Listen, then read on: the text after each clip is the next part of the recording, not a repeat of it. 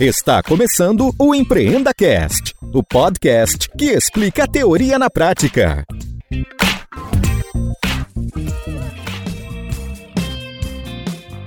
Esta temporada tem o apoio do patrocinador Verity, uma empresa focada em transformação digital e pronta para te auxiliar nessa jornada. Olá, amigos sonhadores. Este é mais um episódio que a gente vai conhecer a teoria na prática. Estão presentes comigo na mesa do EmpreendaCast Gabriel Sarmento, Fala, galera. Tiago Lima, Fala, meus queridos, beleza? João Vitor Chaves Silva. Boa. Tô aqui. Muito bem, direto de Minas, ele vai explicar pra gente que não tem pão de queijo de verdade em São Paulo. O João ele é fundador do Empreenda Junto, uma comunidade que conecta empreendedores. Além de, do Empreenda Junto, esse cara também tem um histórico bom aí no mercado financeiro. Ele mentora startups e a gente vai falar de Growth for Dummies, pode ser? Pode ser. Vamos falar de Growth for Dummies. Tá gostando da minha pronúncia, cara? Eu Ah. não fiz CNA. Foi Wizard. É, Foi Wizard. Foi o A Wise gente Up. tá tentando cavar esse patrocínio, cara. Muito bem. O, o João, cara, além dele ter um Instagram de conteúdo maravilhoso, que a gente pode falar já, o arroba o seu Instagram, Pode. Arroba João Vitor. João Vitor, sem o C, não é Sem Victor. o C. É, João Vitor. Tá, como é que você conseguiu esse Instagram, cara? Já pra gente não perder essa, essa história. Cara, o que aconteceu? Primeiro é importante falar, meu Instagram ele é verificado. Por que, que ele foi verificado? Eu chuto que foi que há um tempo atrás eu fiz um post sobre por que as pessoas deveriam sim ir pra faculdade, porque hoje virou moda falar que faculdade não serve pra nada. Uhum. E aí esse post viralizou, bombou. E aí, cara, uns dois dias depois que eu postei, ele já tava até perdendo um pouco de força. Eu acordei, peguei meu Instagram, tinha tipo umas 20 mensagens de amigo meu. Eu fui olhar e o pessoal, pô, como é que você conseguiu verificado, verificado, verificado, verificado? O que que eu acho? Eu acho que esse Instagram, é, esse post deu uma bombada, o Instagram deu uma olhada. E aí, depois a gente vai falar disso quando mais pra frente, mas assim, se você pesquisa meu nome na internet, você acha alguns artigos que saíram algumas coisas, eu escrevi pra jornal e tal. Resolveram verificar. Aí, um belo dia depois disso, eu olhei e eu vi que o, o arroba João Vitor no Instagram não tava sendo usado. Tipo, não tinha ninguém usando. Só que eu não conseguia eu mesmo mudar o meu nick pra arroba João Vitor. O que, que eu fiz? Eu mandei uma mensagem pro Instagram, no suporte, falando, ó, eu vi que não tem ninguém usando, dá pra me dar? Os caras falaram, ah, espera 48 horas aí. Ganhou. E aí, ganhei. Ganhou. Muito bem. Então Caraca. torça pra você ficar verificado no Instagram, pra você ganhar o Gustavo Gustavo Parras. Não, só o Gustavo. Ah. louco, né? Duvido. Muito bem. Cara, é...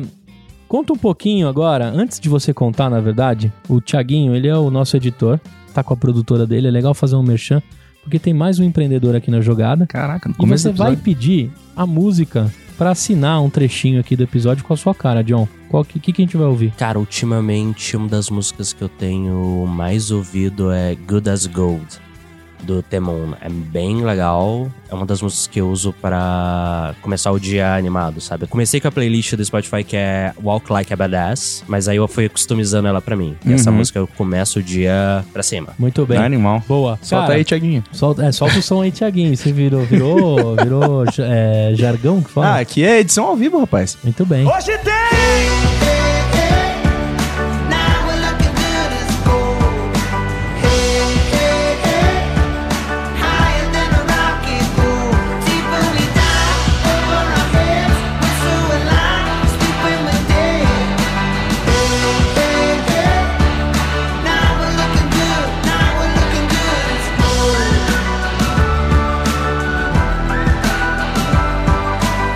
Você tinha recentemente um cargo de COO. É assim que fala? Isso. O que é um COO? Então, aí você tem duas versões. Você É. tem o formalmente falando, o que que é? Cara, é diretor de operações de um negócio.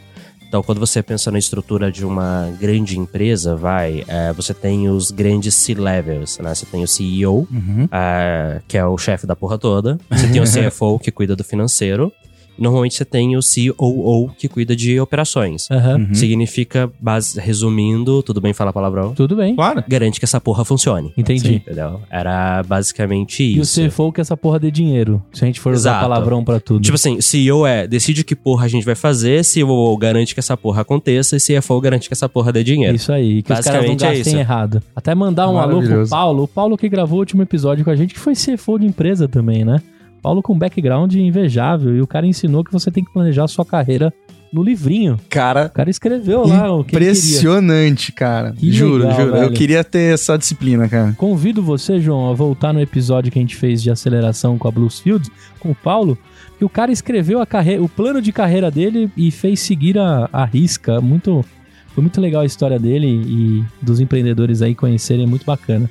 Cara, eu quero saber de você o seguinte: a gente já deu spoiler aqui de pão de queijo e você tem origem mineira. Me conta de onde você é e que momento nasce o João empreendedor, cara. Conta a história como você contaria numa roda com seus amigos, assim. É, duas coisas. Primeiro que minha história, então, ela é exatamente o contrário da disciplina do Paulo com a história dele. É uma zona.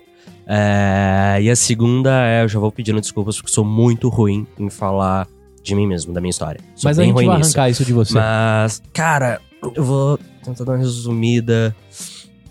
É, vamos lá, começar do ensino médio porque é importante, mas de ser rápido. Cara, quando eu tava no ensino médio, eu fui pro Cefet, que é uma escola técnica. Uhum. Se- Eu não. Tem um nome diferente aqui em São Paulo. Eu não lembro Porque qual que é. ETEC, isso. Ah. E agora virou IF lá em Minas também, né? Instituto Federal. Uhum. Na minha época era Cefet ainda, fui fazer técnico em eletrotécnica e automação industrial. Certo. Cara, eu era um, eu era um estudante nerd na época, né? Ah, na verdade, sempre fui. Sempre Quando fui a um bom estudante. era tudo mato. E aí, eu fiz, né? Gostei. Cara, sempre gostei dessa parte de elétrica. Desde criança eu já tomava choque fuçando nas coisas. Então, foi meio que assim, um caminho natural. É, E aí, tipo, o meu primeiro trabalho formal foi com o professor que ele me deu aula no técnico e ele precisava de gente pra empresa dele. Me chamou. Disso, eu já emendei a faculdade em Belo Horizonte. Tipo, meu Cefet foi em Tabirito, que foi a cidade que eu passei a maior parte da minha infância. Uhum. BH é a capital de Minas. Eu fui pra lá estudar engenharia de energias renováveis Caraca. na FUMEC. De novo, era bom aluno, tirava nota boa, era amigo dos professores. Uhum. E aí nisso eu comecei a fazer iniciação científica, é, intercâmbio, todas essas coisas que um bom aluno faz. E consegui um estágio. Esse estágio foi numa grande empresa que é a Delphi, Delphi Automotive Systems. É, aqui no Brasil, ela trabalha com componente eletrônico para carro, né? Uhum. É, só que eu fui trabalhar na parte de logística, que não tinha Uhum. nada a ver com nada que eu tinha feito na vida até então. Eu Uhum. entrei na parte de logística porque eles precisavam de alguém que falasse inglês para cuidar, fazer contato com o fornecedor internacional. Sim. E aí eu fiz a entrevista, passei, entrei.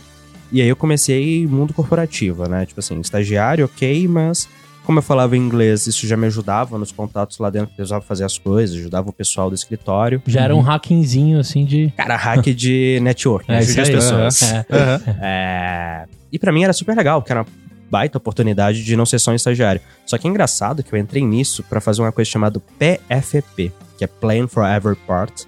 Cara, literalmente eu ia no estoque, no almoxarifado, peguei todas as caixas e todos os componentes que existiam lá pra pesar e medir. Caixa e componente, todos. Nossa. Literalmente eu fiz isso.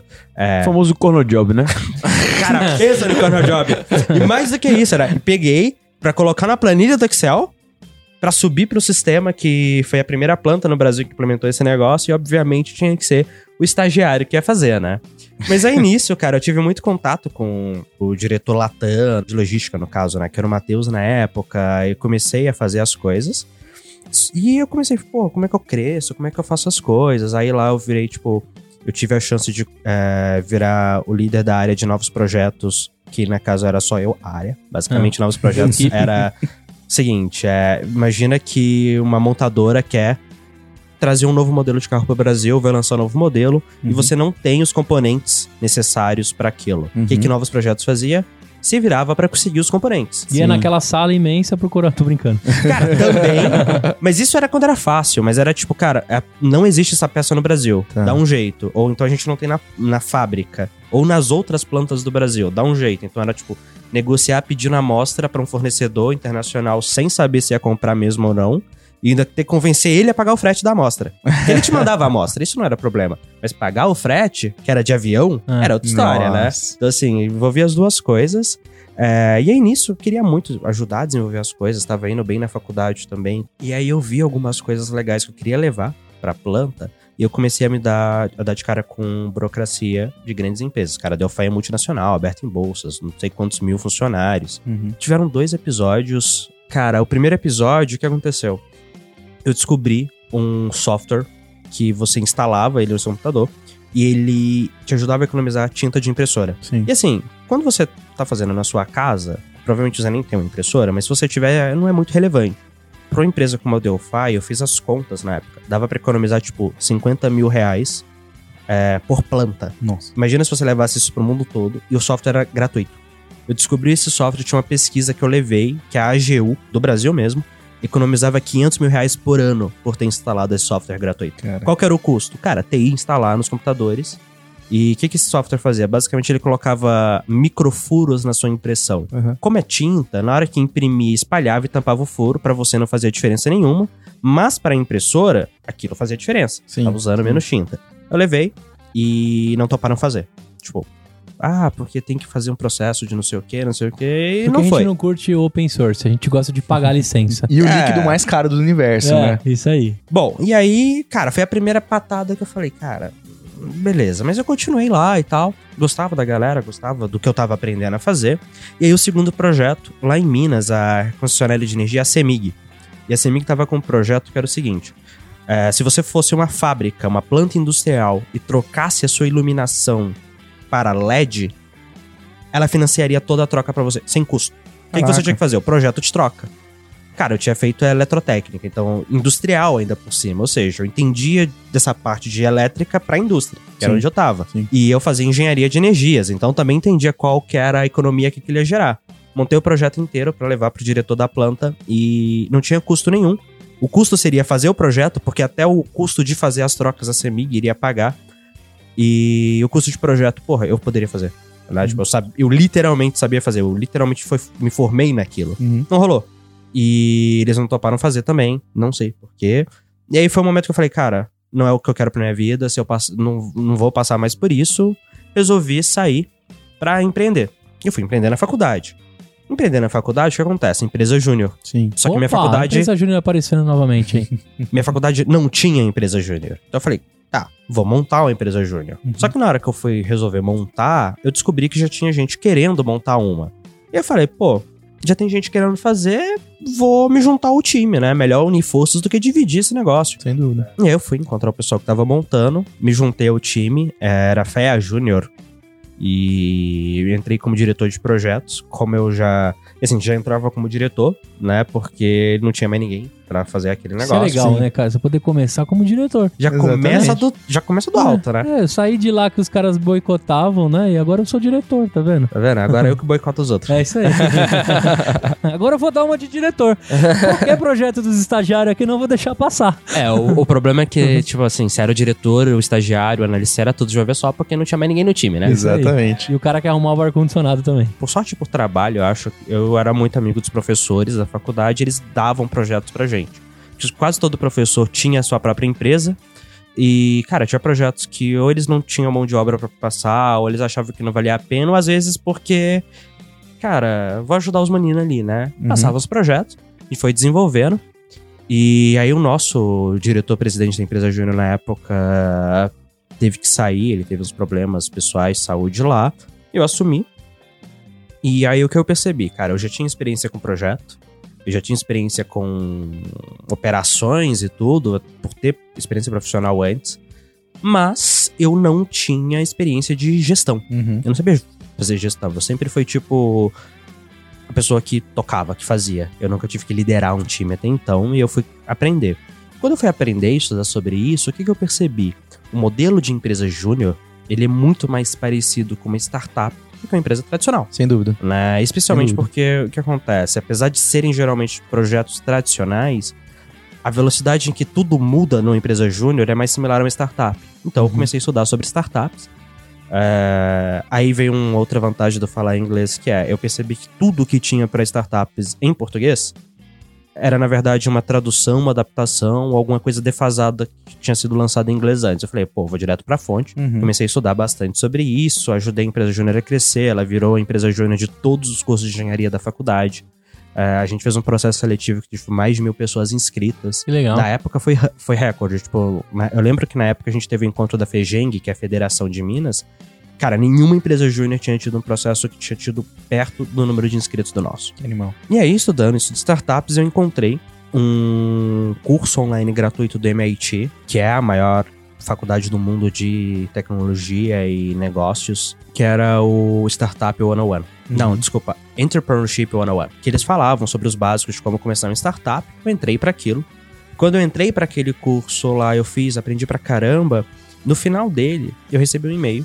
Eles falaram: ó, João, beleza? É, a gente tá fazendo a versão física desse curso aqui. É, você tirou nota boa, por que você não se inscreve? Eu, pô, legal, vamos escrever. Tipo, não custava nada a inscrição. Uhum. Me inscrevi. E passei. é, pra minha surpresa, eu passei. E aí depois eles falaram: tipo assim, empresa júnior nos Estados Unidos não é comum. Uhum. Como lá tem a cultura de startup, a galera vai direto pro que dá grana, né? A empresa júnior, pra quem não sabe, é sem fins lucrativos. Então Voluntariado, aquilo não te dá dinheiro, te dá experiência, Sim. muita, inclusive recomendo. Uhum. Ah, mas aí eu passei. Quando eu passei, eu vi, é, eu não tenho grana pra ir, porque só de tuition na época, acho que era 6 mil dólares. Nossa. Tipo, só pra se inscrever no programa. Tinha um programa de bolsas que eu não ganhei uma bolsa. E, cara, foi uma das vezes na vida que, tipo, eu fiquei zero incomodado de não ter ganho alguma coisa, assim, porque eu fui olhar quem ganhou, né? E era literalmente gente achando a cura pro câncer. Tipo, literalmente. Eu falei, pô, massa. entre eu que tô aqui querendo montar uma empresa júnior e a pessoa que tá achando a cura pro câncer, eu acho justo ela ganhar a bolsa, né? Pode crer. Não, porque às vezes você não ganha, você entra em algum concurso, alguma coisa, é, sei lá, no Startup Weekend da vida e alguém ganha e você não, e você fala, pô, mas eu achava meu projeto melhor.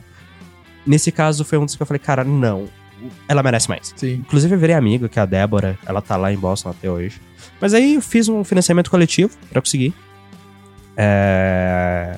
O financiamento coletivo deu certo, só que mesmo assim eu não tinha grana toda, porque o dólar disparou. Uhum. E eu esqueci de fazer as contas de é, passagem, estadia. Sim. Aí eu dei muita sorte que alguém viu minha história, saiu na Infomoney na época Uhum. e no Starts, e aí a galera foi lá e entraram em contato.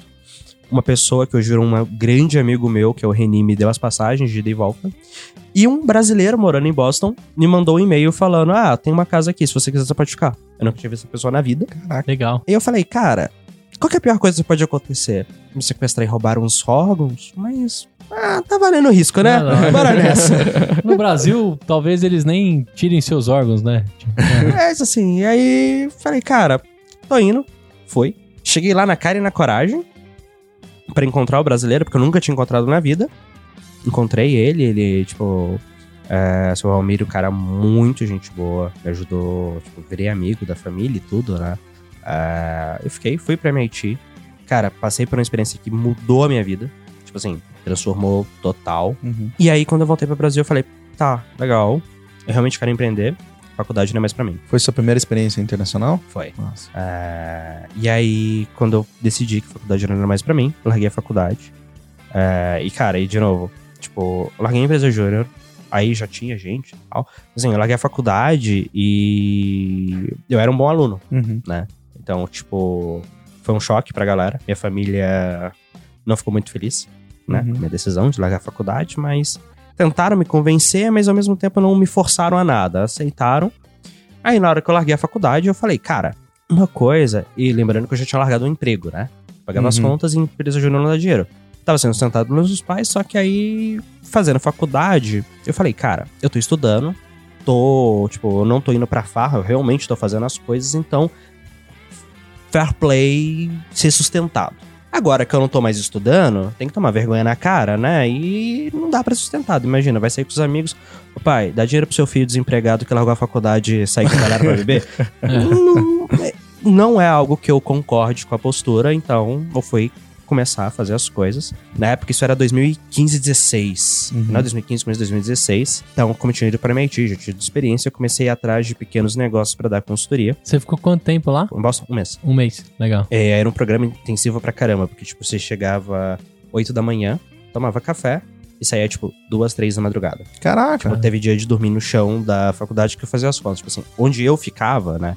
Era Medford, que era uma cidade do lado, transporte público, tudo, tudo funcionava muito bem, só que era uma hora Tá. de sair da onde eu tava e chegar, ou, cheguei, ou se eu demitir e voltar pra casa. E eu falava, cara, eu tenho que estar aqui às 8 da manhã. Pra eu estar às 8 da manhã, eu tenho que sair de casa às 7. Pra eu sair de casa às 7, eu tenho que acordar, tipo, no máximo às 6 e meia pra dar tempo de tomar banho e tudo.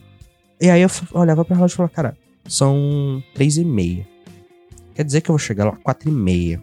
Eu vou dormir duas horas no melhor cenário. Não vale a pena ir. Eu vou deitar aqui mesmo e ficar. E não era só eu não, mano. Tinha mais gente que fazia a mesma coisa, sabe? Pegava Uhum. a mochila, usava de travesseiro e dormia lá no chão mesmo da MIT. É uma história muito legal de se contar. Tipo assim, eu- a galera falava que era uma experiência de três anos, super condensada ali, super intensa. E era intensa mesmo, tanto que, tipo, quando eu virei parte do processo de seleção para as pessoas entrarem no ano seguinte, Uhum. ele perguntava, ah, mas o que, que você acha que é importante, cara? Preparo emocional. Porque Sim. eu via gente chorando, de verdade. Tinha mentores, né, ó, pra dar feedback das ideias, os caras entravam e falavam, tá uma bosta, refaz tudo. Então, assim, era, era pesado, se você não tivesse preparo emocional, você não ia aguentar. Era a Uhum. única coisa que eu falava, olha, que se precisa é isso. Mas aí, continuando, quando eu voltei, cara, eu precisava pagar as contas, então eu comecei a fazer questão de consultoria. Ganhava muito dinheiro? Não, mas já dava pra ajudar com as contas em casa e não ficar pedindo dinheiro pros meus pais, né? Que era o objetivo. Tava ótimo. Em paralelo, eu tava fazendo Empreenda Junto, comunidade. E quando eu tava lá no MIT, o que que eu vi? Cara, o Brasil tem empreendedores incríveis. A gente não perde pra nenhum lugar do mundo. Uhum. Óbvio, você tem que tirar da conta algumas coisas muito fora da curva, tipo um Elon Musk, um Steve Jobs, mas assim, pensa nos empreendedores que fazem a maioria das empresas, grandes empresas. Uhum. A gente não tá atrás. O que, que a gente tá muito atrás no Brasil, mesmo hoje? Cara, nos últimos três anos as coisas avançaram bastante, 2016 pra cá. Ecossistema. O nosso ecossistema ainda é muito fraco. Tá melhorando, tem gente trabalhando nisso, mas ainda é muito fraco. Uhum. Quer dizer, falta suporte, falta apoio, cara, falta mentor, falta investidor, falta qualificação, falta muita coisa. Falta dinheiro. Sim. É, falta É. tudo, né? Tipo assim, a gente tem um empreendedor, o que já tá bom, tipo, já é melhor do que nada, mas falta todo o resto. E é um dos problemas do Brasil é o seguinte, imagina que você tem uma puta ideia em Salvador. Uhum. Cara, querendo ou não, se você não vier pra São Paulo, você tá meio quebrado. Tipo, a chance de sucesso da sua ideia cai muito. Uhum. Cara, em Minas, que já tem um ecossistema forte lá com São Pedro Valley, já é difícil. Uhum. Imagina quem tá no Amapá, sabe? Não tem. O ecossistema empreendedor do Brasil, infelizmente, é São Paulo, Rio, Minas, Porto Floripa Alegre. um pouco menos, mas tá crescendo, mas é isso aí, são alguns polos. Uhum. O que acontece? Quando você já tem uma um startup rodando, faturando, dando grana, eu acho que é razoável pensar em vir pra São Paulo. Mas quando você tá no começo, na ideia, cara, a sua grana deveria ser focada em algo que vai dar muito retorno e vir pra São Paulo pra construir um networking, Uhum. pra conseguir correr atrás de apoio, Uhum. dificilmente vai ser o que vai dar retorno. Né? E aí eu pensei em empreender junto, tinha até uma tagline bem, assim, quase forçação de barra, que é o Vale do Silício Digital. Que a ideia era, cara, vamos conectar. Entra, compartilha a sua ideia e deixa a galera se ajudar a dar feedbacks, encontrar mentor, encontrar investidor, encontrar tudo que é possível. Em paralelo, continuei fazendo a questão das consultorias. Aí, por conta do Empreenda Junto, eu falei com tanta startup, mas tanta startup. Cara, assim, sem exagero, eu já devo ter conversado com mais de mil empreendedores diferentes, porque Uhum. no começo do Empreenda Junto, eu, community manager ali, conversando com todo mundo. Tipo, postou uma ideia, respondia, trocava ideia, e alguém comentou, eu comentava em cima também. Uhum. Agora um dos meus planos é voltar ao Empreender Junto pra atividade, tipo, ainda existe, o site tá lá e tudo, mas ele tá meio parado porque teve o convite pra vir pra Suno em 2017, né? Uhum. E quando eu vim pra Suno, cara, não dava tempo de fazer mais nada da minha vida. Inclusive, a história de vir pra Suno foi... Eu conheci o Thiago por conta da meia da Premate em 2015. Sim. Ah, eu pulei uma coisa importante que me ajudou e... 2016, depois quando eu empreender junto, no final do ano me chamaram pra ir de novo pra MIT, pra fazer o bootcamp dele de professores. Legal. O que aconteceu? Quando eu fui em 2015, eu aprendi a metodologia pra mim, pro João. Sim. Em 2016, a ideia era aprenda para repassar para as outras pessoas. Sim. Eles estavam querendo ter catalisadores né, da metodologia deles, aí eu fui, fiz, foi muito legal. Esse do professor eu já não recomendo pra todo mundo não. Se você não tem interesse de ser ou educação Uhum. ou compartilhar, cara, faz o de alunos. Uhum. E, tipo assim, se for pro seu negócio, o de alunos é mais negócio. Sim. Porque o de professor eles passam muito tempo na questão de didática, de metodologia, de coisas que tanto que é obrigatório já ter feito de alunos pra você saber a metodologia em si pra depois aprender a metodologia de como passar aquilo. Sim. Você ficou na casa do mesmo brasileiro? Foi.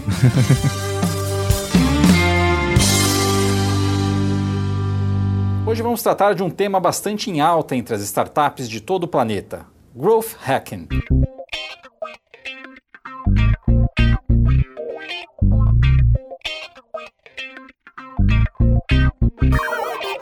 Aí eu fiz isso, né? E aí já conheci o Thiago, na época ele me chamou pra vir pra Suno. O que que aconteceu? Eles, o Thiago começou a Suno em setembro ou outubro de 2016. Eu não Tá. lembro. Produção de conteúdo, né? Sim. Aí ele ia lançar as vendas em 2017, fevereiro de 2017. Ele fez um primeiro site, contratou alguém pra fazer o site né, de vendas e ele me mandou um feed, pra dar um feedback e tinha ficado muito ruim. Assim, eu, eu lembro que meu feedback pra ele foi: Cara, pra ficar ruim tem que melhorar um bocado. e aí, cara, ele ficou desesperado e tudo. Me ofereci pra refazer o site pra ele. Refiz o site. Eu tava no Google Campus, a passeio aqui em São Paulo. E em uma semana eu refiz o site pra ele pra lançar a primeira versão da Suno. Site feito, no ar. Primeira compra foi eu que fiz, no dia 5 de fevereiro pra testar o checkout. Aham. Eu tinha integrado, eu falei, vamos ver se esse negócio funciona. Aí. Aí eu, nem, eu nunca fiz reembolso, porque eu fiquei com medo de fazer reembolso da primeira compra e já dar pau no gate aí, tipo, não deixar passar as próximas compras. Ah. E no dia 6 de fevereiro lançou, começou a vender. Thiago me chamou pra vir pra São Paulo, então eu saí da casa dos meus pais, vim pra São Paulo, morei na casa do Thiago por seis meses. No começo da Sono, porque eu não tinha um salário de verdade. Tipo, eu, tinha, eu já ganhava um salário, mas era nada, ainda mais pra São Paulo.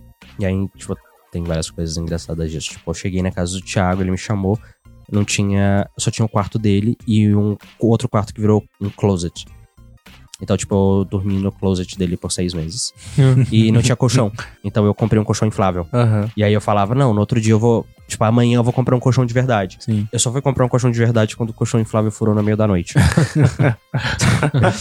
O máximo que desse pra levar de colchão inflável. Cara, é porque, tipo, não sobrava tempo, sabe? Tipo Sim. assim, acordava de manhã e começava a trabalhar, dormia quatro horas da manhã ainda trabalhando. Então, assim, que horas que eu ia comprar um colchão inflável? Aham. E aí, nisso, a Sono foi crescendo e fiquei lá até semana passada em relação ao que a gente tá gravando esse podcast, onde eu pedi pra sair nesse período. Tipo, fui o primeiro funcionário da Sono, virei sócio e, cara, todas as áreas da empresa, com exceção de produto e ser front-face e aparecer, eu ajudei a desenvolver em algum momento até a gente trazer alguém que ia ficar focado naquilo. Uhum. Você e, foi um bom confounder ali com o Thiago. Cara, quase isso. Legal. É, no começo era, era literalmente nós dois. Tipo, ele cuidava de produzir os relatórios, Uhum. fazer as análises e conversar, tipo, aparecer publicamente, tipo, nas lives, nas redes sociais, nessas coisas, produzindo o conteúdo, né? O conteúdo era ele, Uhum. o resto eu fazia. E, tipo, e aí foi de tecnologia com site, a responder dúvida em suporte, a formatar coisa e mandar e-mail,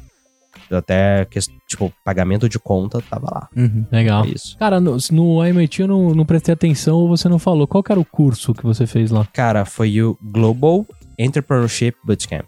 É um Mas- programa deles especificamente para de empreendedorismo. Agora eles mudaram o formato. Ah, tá, mas diferente. aí as, as matérias em si eram todas voltadas para empreendedorismo Então, em si. existe um no MIT tem um uma metodologia própria, foi criada pelo Bill Aulet, que ele me deu aula, cara muito bom, que é o empreendedorismo disciplinado. Ele é composto de 24 etapas, né? Cara, é um, é um framework, tipo, com 24 etapas de como você constrói um negócio. Entendi. Uhum. Não tem que Então- acordar às 5 da manhã, não. Tem- Não, Tá. Você tinha pra chegar a tempo pra aula, mas Ah, não tá. era porque tava lá, não tinha, não tinha essa método, essa parte na- no framework, não. É só que se você não acordasse atrasado.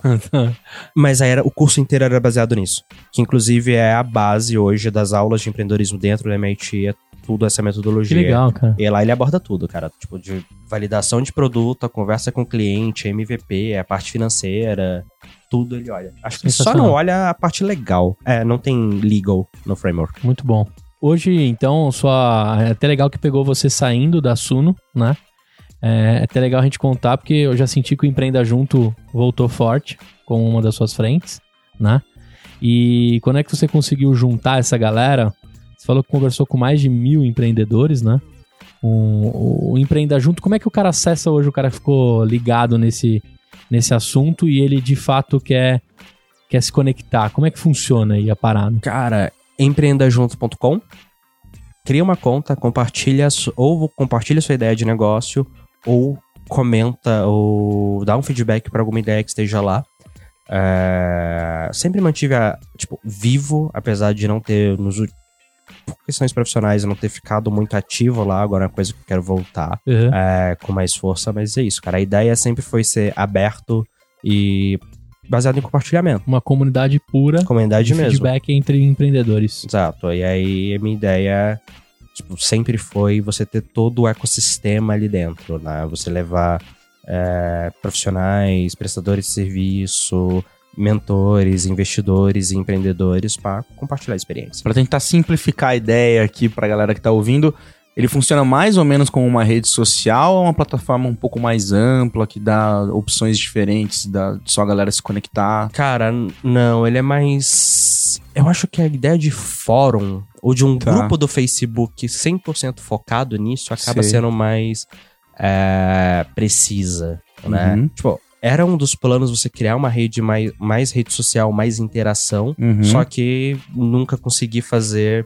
por como a vida foi seguindo. É o que eu falei, Uhum. tipo, minha vida foi bem diferente de disciplina. Cara, fui pulando de uma coisa pra outra, que nem doido, e agora eu quero voltar pra empreender junto. Certo. Muito bom. Acho que já dá pra começar a falar um pouco de growth, né? Será que dá? Boa. Bora nessa? Vai lá. Porque, João, a gente deu sempre aquela velha pesquisada, né? Pra saber da sua, da sua vida, aquela velha stalkeada, Hum. pra onde você andou, pra onde você vai e tudo mais. E a gente percebeu que essa. Em todos eh, os seus pontos da sua trajetória, você toca muito nessa questão do growth em si. De estratégias de growth, como é que você consegue de fato alavancar algum tipo de resultado.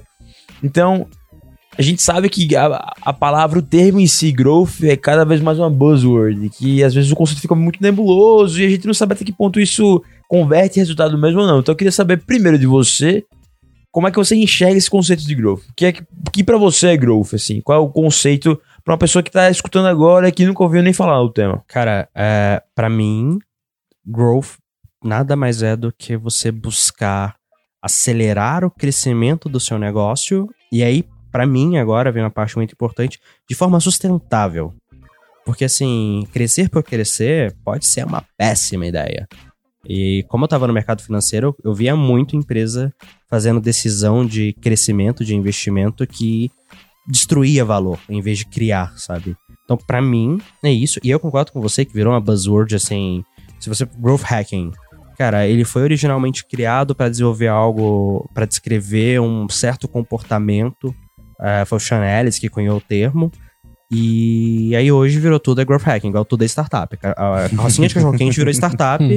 é, impulsionar post no Instagram virou growth hacking. Tipo, Uhum. é basicamente isso. O que é uma pena. Porque assim, o conceito é diferente do marketing mais tradicional que a gente está acostumado. Mesmo o marketing digital é diferente. Uhum. Mas virou buzzwords, né? Virou palavrinha bonita para enfeitar currículo. Total. E aí, pensando que boa parte dos nossos ouvintes ou já tem uma startup, já tem uma empresa, ou pensa em tirar a ideia do papel daqui a um tempo. Então, quais seriam as dicas de ferramentas práticas mesmo que você recomendaria para essa galera toda conseguir tirar o growth do papel e colocar na prática? O que é que você poderia recomendar assim, dos primeiros passos para que eles consigam ativar essa disciplina eh, de crescimento como um todo? Cara, tem dois livros que, assim, eu acho que são as primeiras coisas que todo mundo deveria ler para trabalhar com growth hacking, que eles são livros que desmistificam isso. O primeiro é o Hacking Growth, do Chanelis. Para quem não conhece, ele é o cara que criou o termo. Uhum. Eu acredito. Já tem em português o livro, que é muito bom. É, e, cara, pra mim é a Bíblia, assim. É o começo. Você quer aprender? Antes de você fazer qualquer. comprar curso, fazer qualquer coisa, pega o livro e lê. Porque ele fala muito sobre as questões, tipo assim, como que é growth hacking de verdade, a parte estatística, a parte de validação, tomada de decisão, implementação dos processos, assim, não é mágica. Cara, é, é muito trabalho. Uhum. E é muito trabalho baseado em dados. E, infelizmente, isso acabou se perdendo é, quando as pessoas falam de growth hacking. E o segundo livro é o Growth Engines, que é uma coleção de cases de growth hacking usados por startups famosas. Então, tem exemplo do Pinterest, Snapchat, Uber, Evernote. Então, assim, várias startups. Esse eu acho que não tem tradução, mas são os cases delas explicados. Por quê? Um livro vai te dar toda uma base teórica e ele recomenda várias ferramentas lá dentro que vão te ajudar. Uhum. E o outro vai te mostrar case prático. Cara, olha, aconteceu. É assim. Tipo assim, um te ensina, o outro te mostra que funciona. E aí eu acho que é a base pra fazer as pessoas entenderem como fazer direito. Sim. Cara, o do LinkedIn é considerado um, um growth hacking, que ele deixou o perfil das pessoas público no, no Google. Cara, é, é um dos. É um dos casos mais emblemáticos, assim, de growth hacking.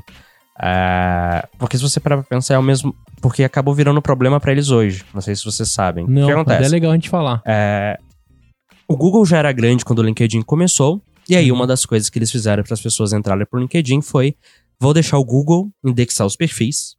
E com isso as pessoas vão, pô, eu quero ter, porque quando pesquisarem meu nome no Google, porque todo mundo faz isso, pesquisa o nome no Google, vai aparecer o LinkedIn lá e eu quero que apareça o meu nome, né? E isso atraiu muita gente. Sim. Só que acontece, um dos produtos que o LinkedIn tem hoje é o Sales Navigator, que é um produto para você fazer buscas super refinadas dentro do LinkedIn, encontrar contatos qualificados, Uhum. é, parceiros de negócios, coisas assim. Mas qual que é o problema? O Google tem uma coisa na busca dele que quase ninguém sabe usar, que são operadores booleanos. Sim. Você consegue explicar para o Google como fazer buscas super específicas. E como o LinkedIn ele é indexado pelo Google, você consegue pular filtros que o LinkedIn não te deixa fazer sem pagar, Uhum. usando o buscador booleano no Google. Então Sim. você coloca, tipo, nome da pessoa, Aprendendo mais hack aqui cargo, no- no mais, episódio. sei lá, sei lá, o nome da pessoa. Ou diferente, olha, cargo, tipo assim, regex, ah. né? mais COO, mais São Paulo, mais Growth Hacking, site dois pontos linkedin.com. Dá enter. Ele vai Aham. te mostrar pessoas que têm essa descrição no perfil dela, Aham. sem você ter que pagar. E se você fosse fazer essa busca dentro do próprio LinkedIn, você teria que pagar. Certo. Aí. Fica a dica Tá aí. Então, tipo assim, Se o LinkedIn tivesse pagando, eu ia cortar. É, tá vendo? Mas como o LinkedIn não tá pagando, a gente vai deixar esse hack de graça pro ouvinte do EmpreendaCast. Entendeu? Mas aí, tipo assim, foi um baita caso que ajudou eles. Hoje é um problema em partes, porque, de novo, é o tipo de hack que só quem já tá mais avançado em growth hacking acaba descobrindo que é como usar buscador booleano no Google. Quase ninguém sabe. Eu ajudei um amigo meu recentemente que ele falou: é, João, tô precisando encontrar endereço das empresas pra eu fazer um cold call pra vender um produto específico e meus clientes todos têm esse KNAI. Falei, cara, tem um monte de site, consolida CNPJ de empresa na internet e eles têm Uhum. os KNAIs. Uhum. Faz o seguinte, faz essa busca assim, coloca mais, digita KNAI, site, dois pontos e digita algum site de CNPJ. E apareceram todos os sites com todos os endereços para ele fazer scrapper de endereço e contato. Busca booleana no Google é uma coisa que quase ninguém sabe, que ajuda muito em B2B para essas coisas. Uhum. Que legal, fica uma dica aí de graça. Animal. É, uma- é legal uma coisa também assim, o, o site da Suno ele é muito bem indexado, o SEO da parada é muito bem feito. Sim. Acho que é uma das coisas que um grande growth hacker tem que ter Cara, como, como faceta ou não? eu acho que entender SEO é importante, mas eu não vejo SEO como um grande hack, por assim dizer. Tipo assim, é que aí a gente começa a entrar naquelas questões de quando vira buzzword e quando deixa de ser. Uhum. Cara, todo bom é, growth hacker precisa entender de canais, Sim. de modo geral. né? Mas, cara, você tem que explorar os canais. É, eu falar que fazer SEO é um hack é como eu falar que fazer Facebook Ads é um hack. Não Uhum. é. Existem estratégias ali dentro que você pode usar. Acho que um exemplo bem legal nesse sentido, eu usei recentemente num projeto que esse eu não posso falar, questão de NDA, mas que é a questão de widgets. O que, que é um, um widget? Cara, é você pegar uma parte do seu site e colocar em outro site sem custo, de uma forma bem fácil. Quando faz isso, você ganha um backlink. Uhum. E o backlink é uma das coisas mais importantes para SEO. Quanto mais sites linkarem de volta para você, mais o Google vê que você é relevante e você consegue se posicionar nas primeiras resultados de busca. Então, um hack muito bom de SEO é, se o seu site trabalha com algum tipo de conteúdo relevante, crie widgets que outras pessoas podem usar. Ah, cara, quase todo site de clima de tempo, sabe, Sim. de meteorologia tem isso. É, clima tempo, esses caras, é, Somo, todos esses caras têm. Eles colocam, ah, você tem um site de notícias, coloca meu widget aí de tempo para seus usuários verem. Eles ganham backlink e ganham muita relevância. Uhum. Então, tipo assim, isso é um hack, que é, cara, usar widgets para ganhar backlinks Uhum. dentro de um canal que é o SEO. Então, assim, é importante, minha visão, tipo assim, um, growth- um bom growth hacker, ele deveria buscar formas de otimizar os resultados de algum canal. Mas atuar num canal não te faz um growth hacker. Sim. Cara, te faz um cara que trabalha com marketing, que é isso aí, é importante pra caralho, e tem que fazer, e, cara, todo, nem todo profissional de marketing é um growth hacker, Uhum. mas todo growth hacker deveria ser um profissional de marketing. Uhum. Porque se não é, tá fazendo algo errado, né? É, acho que é importante a gente diferenciar o que que é standard e o que que é hack, né? O standard é o padrão que é necessário fazer. O hack é uma forma de você subverter aquilo ou encontrar formas de tirar o melhor aproveitamento daquele canal, enfim, daquela coisa que você vai trabalhar. Né? É até legal, teve um case que eu acompanhei de perto, chamava maispousada.com ou .com.br. E o que, que o cara fez? Ele criou um grande site que reunia todas as pousadas, é um assunto super procurado, né, para quem gosta de viajar. E aí uma das coisas que ele fazia era o seguinte, cara, se você quer que a sua pousada fique listada no meu site, deixa eu colocar uma assinatura no seu site, que o Mais Pousada faz parte do, do pool, né? dos sites que estão lá. O que, que ele conseguiu fazer com isso? Quase toda santa pousada que existe no Brasil colocou o, o código dele, o, o logozinho. dele. E aí, cara, esse cara ficou durante um bom tempo como primeiro no Google para todo tipo de busca de pousada, que é um nicho muito específico. E, e aí ele vendia petróleo, né? Porque você quer pousada em Brotas, ele tava em primeiro. Pousada em Paraty, ele tava em primeiro. E aí quando eu comecei a analisar, eu falei, cara, como é que esse cara chegou agora do nada? Porque eu, eu olhava bastante esse ecossistema e ele conseguiu crescer tão rápido.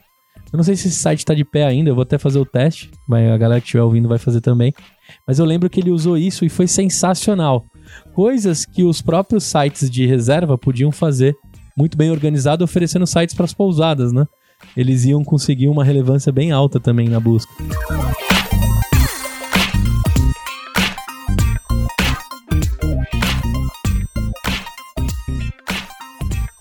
Hoje vamos tratar de um tema bastante em alta entre as startups de todo o planeta: Growth Hacking.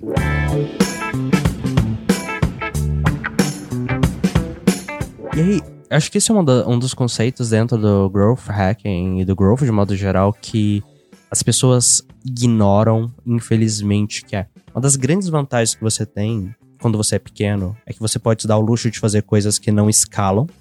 É, eu não lembro de quem é essa frase, mas é faça, acho que é do Peter Thiel, faça coisas que não escalam. E growth hacking muitas vezes é isso, cara, você fazer algo que você só pode fazer porque você não é o seu concorrente gigante. Você dá o trabalho de entrar em contato com, sei lá, mil sites de pousadas super pequenas que ninguém sabe que existe, pedindo pra colocar a sua assinatura. Algumas vezes você tendo que colocar, porque o dono do site de Não pousada contratou alguém e, tipo, ele não sabe colocar. Se você é um cara que tá começando, você tem que ralar pra caramba e conseguir fazer. Se você é, tipo, sei lá, um booking.com, você não vai fazer isso. Você, tipo, você não tem tempo pra fazer isso. Entendi. E aí, esse é o seu diferencial, sabe? Então, muitas. E aí, o que que isso acontece? Às vezes eu vou dar mentoria é, e as pessoas querem sempre aquilo que é super escalável de começo. É tipo, cara, eu quero já começar atingindo um milhão de pessoas. E às vezes eu falo, cara, você não tem 50 clientes ainda.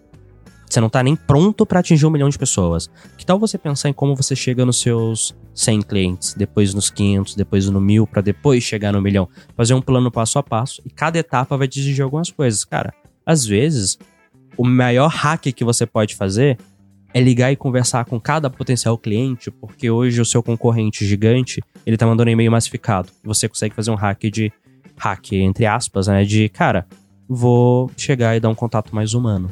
Você se diferencia e consegue fazer isso, né? Eu acho que isso é um, um assunto muito interessante também da gente abordar. Que muitas vezes quando a gente fala de hack, não só falando do- aqui no caso de growth e tal, é, mas também quando a gente fala de, de hack, de segurança, tudo, muita gente acha que envolve tecnologia, etc e tal, mas muitas vezes o resultado melhor que você consegue, onde você consegue mais dados, mais informações, é no hack social. É você agir no, no mundo físico, real, interagindo com pessoas para tirar os dados, os melhores dados para o seu negócio. É, chega uma hora que o negócio tá tão, tá tão no automático, né? Que passa a ser o, o antigo ser o diferente, né? É o que a gente tem verdade. vivido. Uma das coisas dentro do Growth Hacking é o CRO, né? Que é Conversion Rate Optimization, que, cara, é Sim. você ficar melhorando o seu site. É, site, e-mail, essas coisas, teste AB. E uma das coisas que mais funcionam é copy, copywriting, é melhorar sua copy. Uhum. E, cara, copy é 100% social, é psicologia. É entender como as pessoas pensam, o seu público pensa, o que ele valoriza. Tanto que eu fiz um post no meu Instagram, acho que ontem, mostrando que, assim, tinham duas frases que eles fizeram na pesquisa, que era, a primeira é, é, você poderia me ajudar com uma doação? Tipo, os pesquisadores saíram porta, porta a porta, tá? Aham. É, e eles fizeram um teste para um grupo de controle. A pergunta era: você poderia me ajudar com uma doação? Tiveram uma conversão de doação de 28%. Para o outro grupo, que era o de experimento, eles falaram: Uhum. você poderia me ajudar com uma doação? Cada centavo conta. A conversão foi de 50%, quase o dobro. Sim. Cara, é pura psicologia, é por entender como as pessoas funcionam, essa, co- as engrenagens sociais, né? Sim, sim. Eu vi esse post até, eu tô, em- eu tô acompanhando aqui no, no João Vitor, sem o C.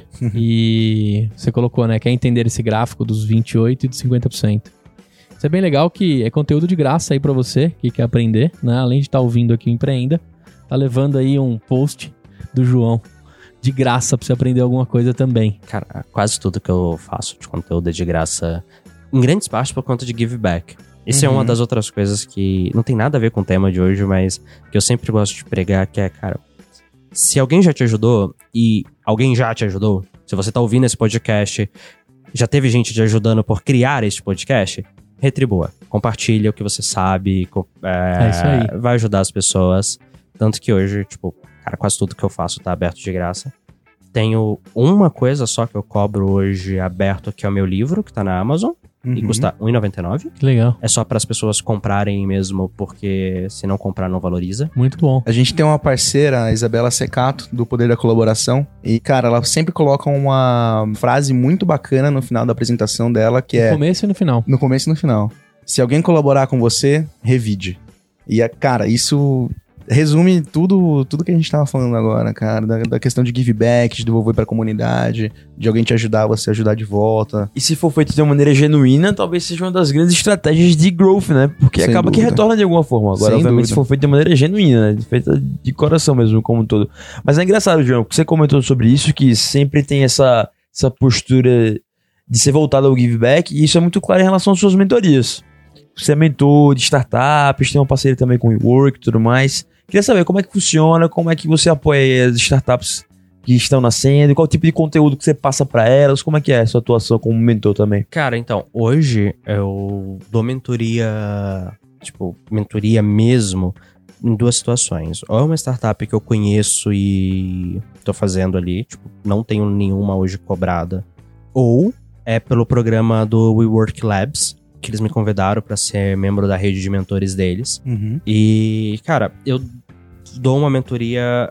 Só pra explicar, eu acredito que eu sou um profissional bom em fazer as coisas irem do zero pro um. Ou seja, alavancar aquilo e dar. Ou começar um novo negócio, ou fazer alguma nova. Fazer crescer e chegar no ponto legal, agora a gente vai é, escalar, né?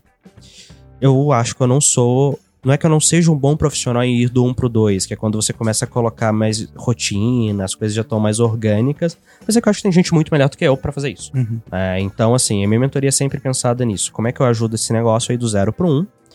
Gosto de olhar o negócio como um todo pra enxergar as oportunidades. Então, cara, desde o estratégico de é, posicionamento até coisas super específicas de como você pode fazer uma campanha de Facebook com influencers para melhorar seus resultados. Então, assim, mas é sempre pensando, tipo assim, olhando o negócio como um todo e vendo, tá, quais são os drivers de valor que você consegue atuar aqui. Tanto que quando o Labs marca a mentoria comigo, né, eu sempre começo falando, olha, que lá no Labs você tem que falar que mentor que você é, eu sempre coloco marketing de performance. E as pessoas chegam e eu falo o seguinte: você já tem uma dúvida super específica do que você quer fazer com performance?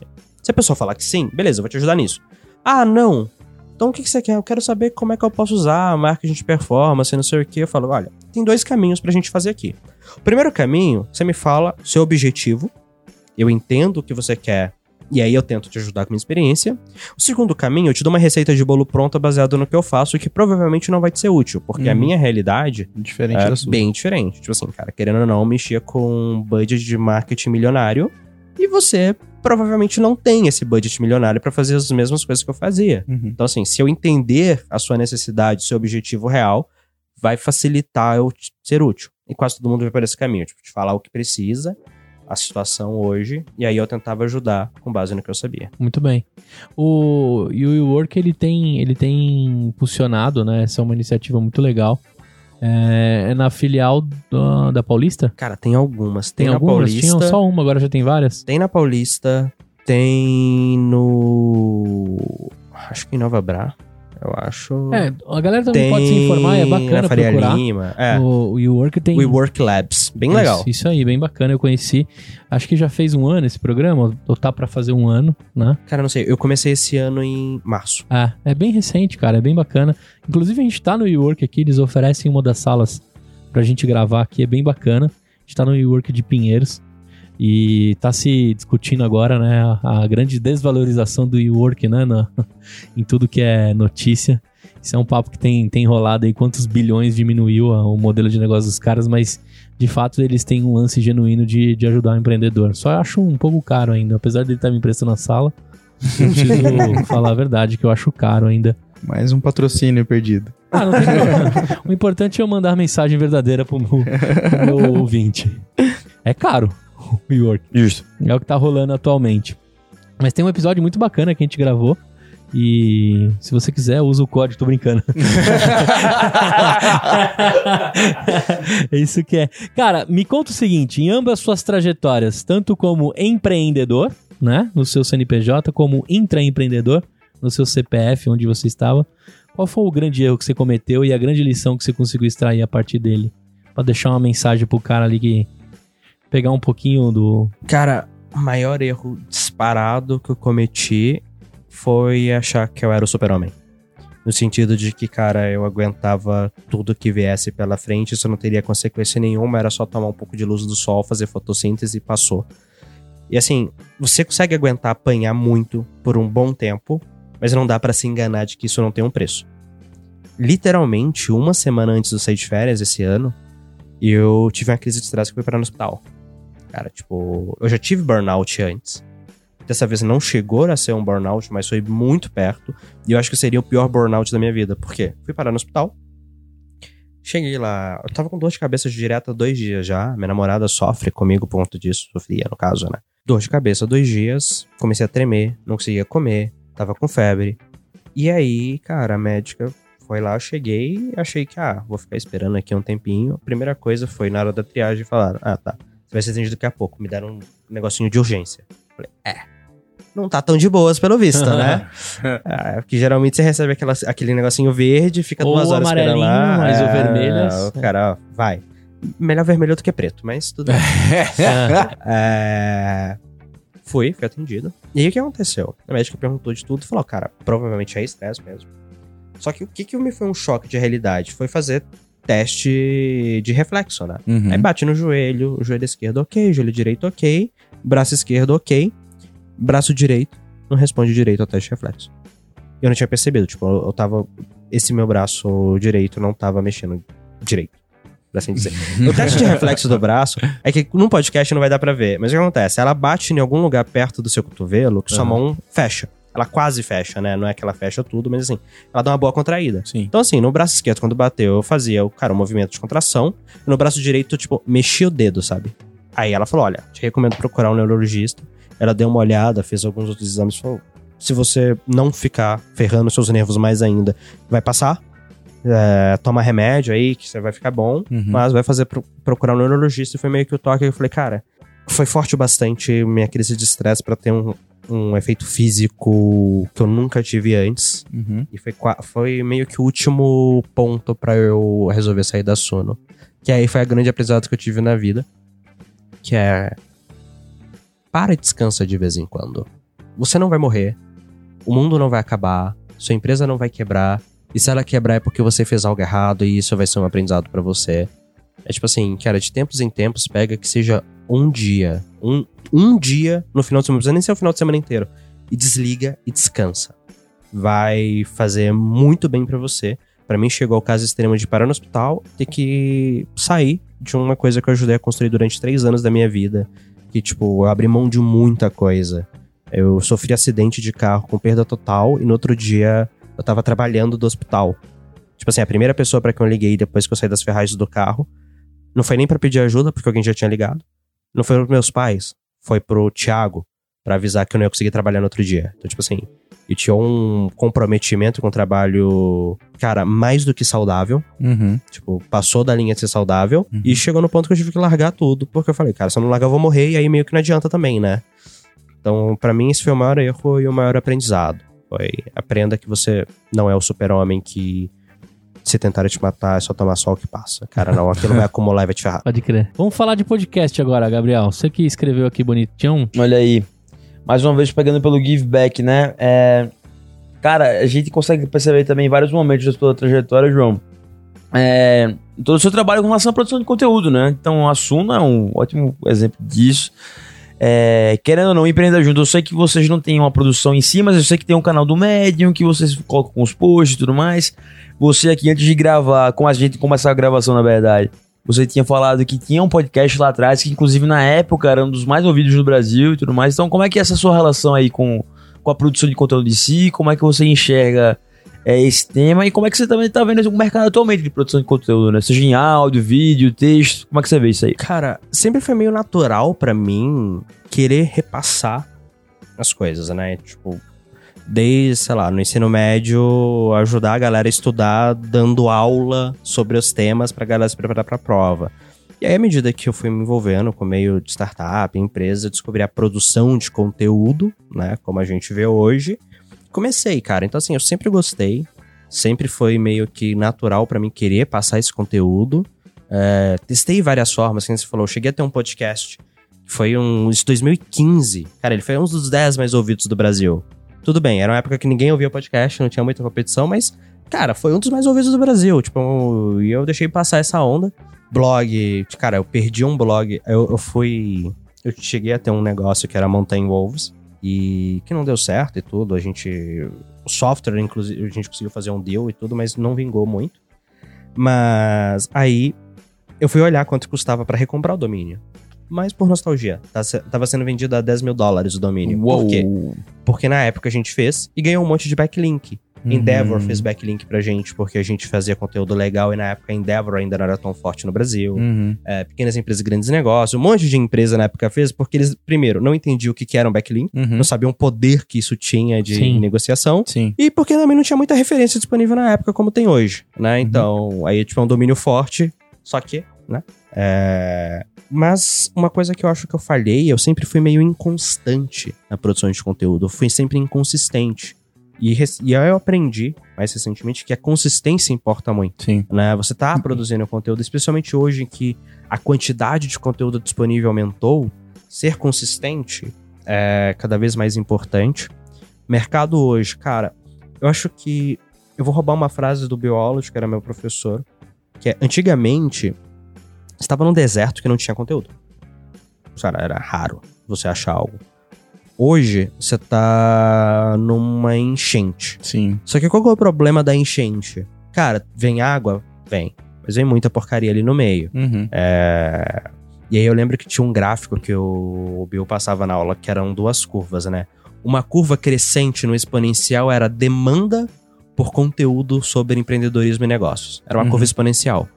E embaixo tinha uma curvinha linear, bem. A curva numa reta, né? Um linear ali, que era a produção de conteúdo de qualidade. Uhum. E no meio desse gráfico tinha um gap, um gap gigante que ele falava que era preenchido por wannabe. Era nego que Sim. falava sem ter conteúdo. E o que eu acho hoje é, a gente tem meio que três é, grandes blocos de produção. Tem muito conteúdo, mas eu acho que eles se dividem em três grandes blocos. Você tem os conteúdos é, bons, porém mais voltados para que não são tão práticos, por assim dizer. Uhum. É, cara, são entrevistas, são coisas muito legais, muito valiosas, muito importantes, mas que não necessariamente são práticas. Você consegue ouvir aquilo e, porra, ouvir, ler, seja lá o que assistir e aplicar. Uhum. Ou seja, tem seu papel, mas não é, não é feito para ser aplicável. Você tem uma enxurrada de conteúdo raso ou errado. Cara, é o que mais tem. Tipo, você vê todo mundo falando exatamente a mesma coisa de formas diferentes e ninguém nunca se aprofunda. Uhum. Você tem pouquíssimo conteúdo é, de valor aplicável. Coisas práticas e realmente assim, cara, você pega e faz. É onde eu tento me posicionar hoje. Eu tento, cara, ser diferente do que existe, tipo, sendo o mais aplicável possível, mais direto, técnico, porque eu falo, cara, a minha pegada pessoal, eu não sou motivacional. Eu não consigo fazer isso. Eu acho importante pra caramba. Uma das coisas que hoje tem empreendedor que briga comigo é quando eu falo que, mano, pra mim, ter esses empreendedores. É que empreendedor de palco ficou um termo ruim, mas tipo assim, ter essa galera motivacional é muito importante pro ecossistema. Porque, na boa, quem já empreende e já, tipo, já sabe. Cara, eu conheço muita gente. Não sei se é o caso de vocês aqui que vão responder, mas assim, quase todo mundo que eu conheço, a maioria fala, se soubesse o problema que é empreender e montar um negócio, se soubesse antes de fazer, cara, não teria feito. Sem dúvida. Teria ido trabalhar pra alguém, teria Uhum. ido seguir uma vida mais fácil, porque ô vida sofrida. Obviamente, depois que entra e pega gosto pela coisa, a pessoa segue e faz coisas incríveis, mas assim, muita gente se a- soubesse o problema que é de cara, não teria feito. E a gente Sim. teria perdido grandes nomes. Todo mundo pede pra não ser citado, então não vou citar em respeito às pessoas, mas assim, Sim. cara, eu- muita gente que eu conheço, gente boa, fala: olha, se eu soubesse, provavelmente não teria entrado, porque eu, te- eu já tinha um caminho mais fácil, fácil, garantido Sim, ali. Isso aí. sim. Pô, eu mesmo. Eu acho que eu teria ido empreender de, mo- empreender de modo geral, porque eu quebrei a cara tentando seguir o caminho tradicional. Mas se você Uhum. parar pra pensar, cara, tava na faculdade, notas boas, relacionamento bom com os professores, seria fácil seguir uma carreira ali. Sim. Muito mais fácil do que foi largar tudo, perder meu relacionamento. Minha namorada terminou comigo quando eu larguei a faculdade. Porque ela achava que eu não ia fazer nada da minha vida. Uhum. Assim, não julgo ela não, eu, pra- honestamente, foi uma decisão muito sábia. Porque, porra, foi um risco do caramba. É, mas assim, é duro. Né? E aí por isso que eu acho importante, não é minha pegada. E eu acho que tem gente que faz muito bem isso melhor do que eu. Então eu tento me posicionar nessa forma mais prática e mais direta, que é onde eu acho que no mar de conteúdo que existe, a gente tem um gap, tem pouco. Sim.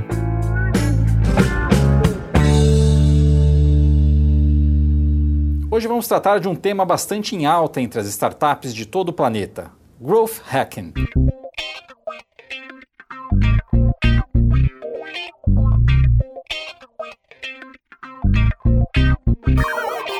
E até pegando o gancho em relação à faculdade também, mais outra discussão que tava em off, antes de a gente começar a gravar, é, você tava falando um pouco mais sobre essa sua saída da faculdade e tudo mais, mas ao mesmo tempo você postou há um tempo no Instagram é, algo ligado justamente à importância que a faculdade tem para a trajetória, principalmente nesse tempo que a gente tá vivendo agora, onde as faculdades e as instituições de ensino mais formais são menos valorizadas do que já foram antes. Então, qual é, qual é a sua visão aí? Só por curiosidade do tema. Cara, é... eu vou deixar um aviso aqui direto e depois eu explico minha visão é. Se você é um adolescente, é um, um jovem de 20 e poucos anos, que nem eu sou, na real, tenho 25, é, e tá pensando em não largar a faculdade, provavelmente vai ser a maior burrice da sua vida.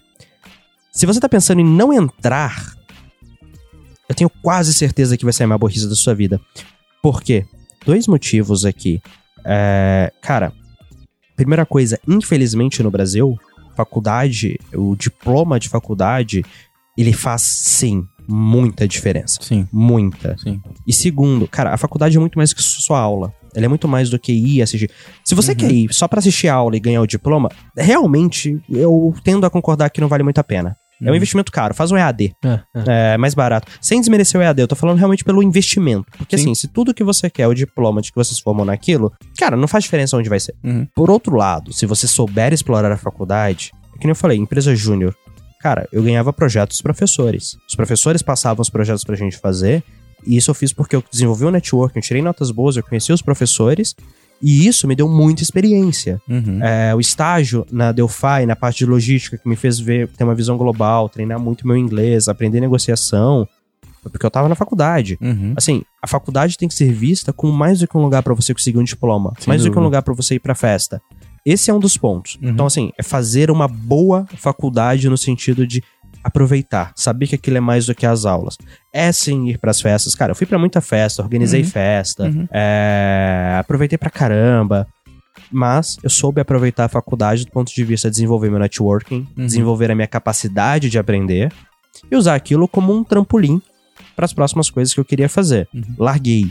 E mesmo, cara, honestamente, eu acho que eu aproveitei minha faculdade melhor do que a maioria das pessoas aproveita delas. Uhum. E quando eu larguei, cara, é, problemas com a família, a família não apoiava. E eu sei hoje que eles só queriam o meu bem. Sim. Aí outra coisa, tá? Quando seus pais falam pra você não largar a faculdade, é, não é porque eles são velhos que não sabem o que estão fazendo. Cara, é que eles querem o seu bem. Uhum. É, eu acho que isso é muito importante de deixar claro. É, dois, cara, acabou um relacionamento de três anos. Minha namorada acabou comigo. É, e eu concordo com a decisão dela hoje. Eu acreditava e acredito muito em mim. Tanto que, tipo, eu, devo beirar a arrogância de tanto que eu acredito que eu sou bom no que eu faço. porque se eu não acreditasse, meu amigo, tava fudido. Uhum. É, porque assim, eu larguei o oitavo período de engenharia. Não foi que eu larguei o segundo período, não, eu larguei o oitavo. Com mais um ano eu me formava. Uhum. E aí a conta que eu fiz foi: o que, que eu faço nesse um ano? Já jubilou ou não? Hã? Já jubilou, né? Jubilou. Jubilou. Porque senão eu falar pra você, dá tempo, hein, velho. Cara, mas. mas, tipo assim. Cara, deu certo pra mim, tá? Querendo ou não.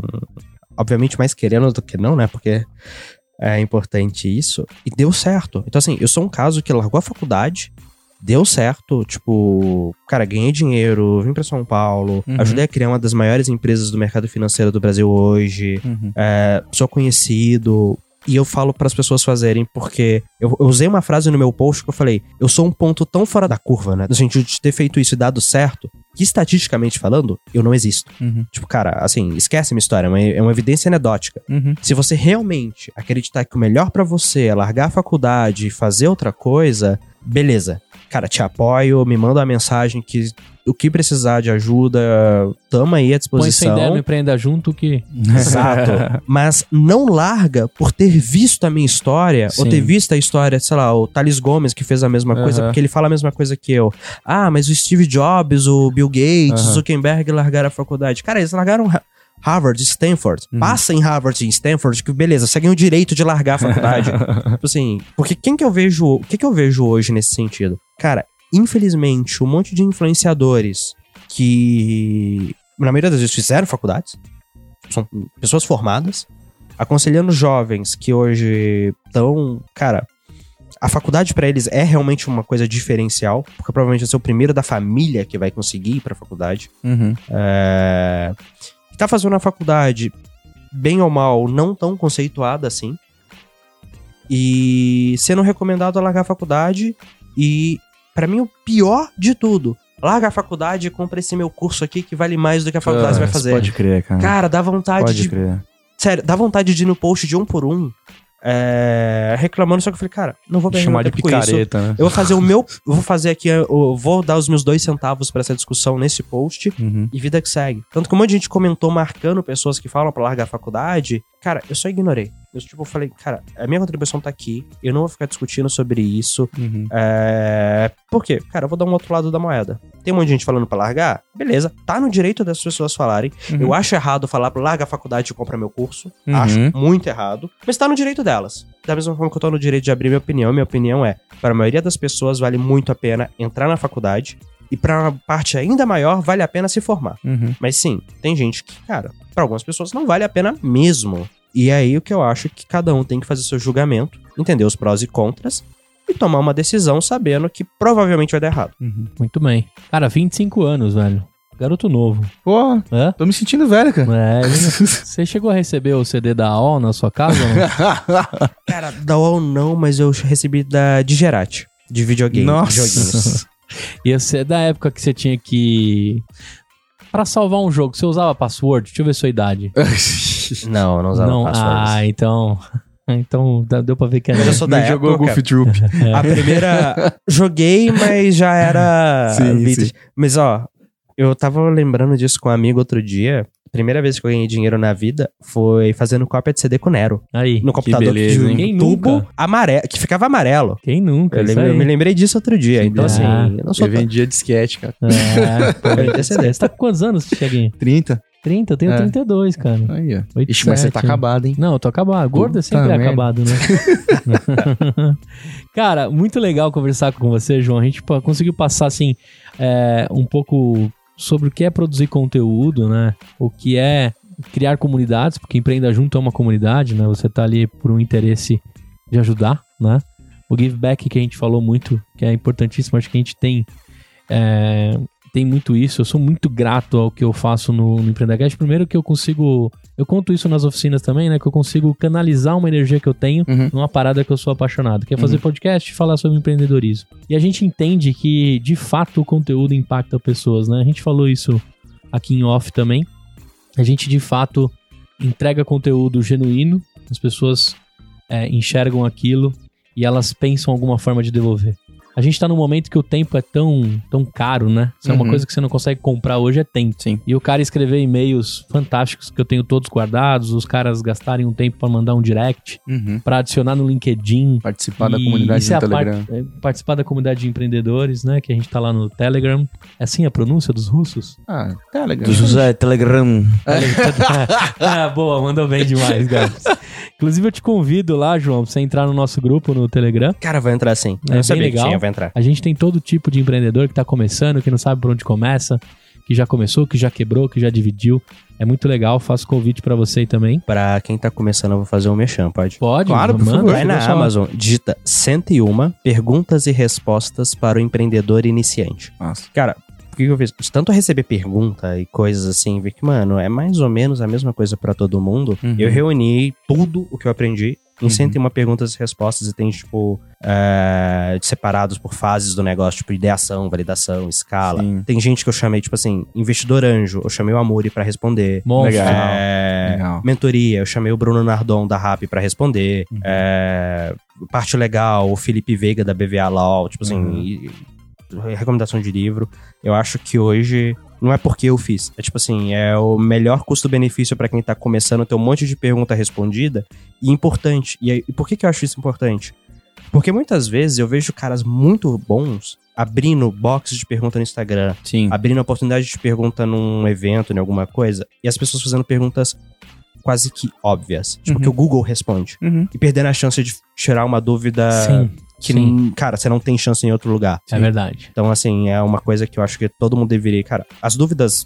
bus- Busca no Google. Sério. Se Uhum. você tem uma dúvida, antes de mandar para um empreendedor e ter a chance de alguém foda, com histórico, track record te responder, vê se o Google não te responde. Uhum. Sim. Se o Google não respondeu, se a resposta do Google não for boa pra você, aí ok. Mas se já for boa, cara, manda outra. Não perde a chance. Sim.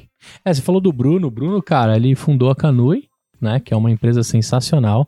É, ele, ele conseguiu criar um, um network, um ecossistema muito legal para uma parada que é, teve que se provar durante muito tempo, né? Que é comprar roupa, ainda mais roupa específica de esporte, etc. Sim. E ele liderou a, a frente do rap no Brasil, né? Durante um bom tempo. É, tipo, quando a Canui foi comprada pra dar fit, ele foi pra lá. E aí depois ele trouxe o Rap pro Brasil. Foi CEO da Rap no Brasil. CEO e co- co-founder da Rap Brasil, né? Country Manager. Country Manager. é que eu não sei como é que a Rap tocava. Eu acho que a Rap.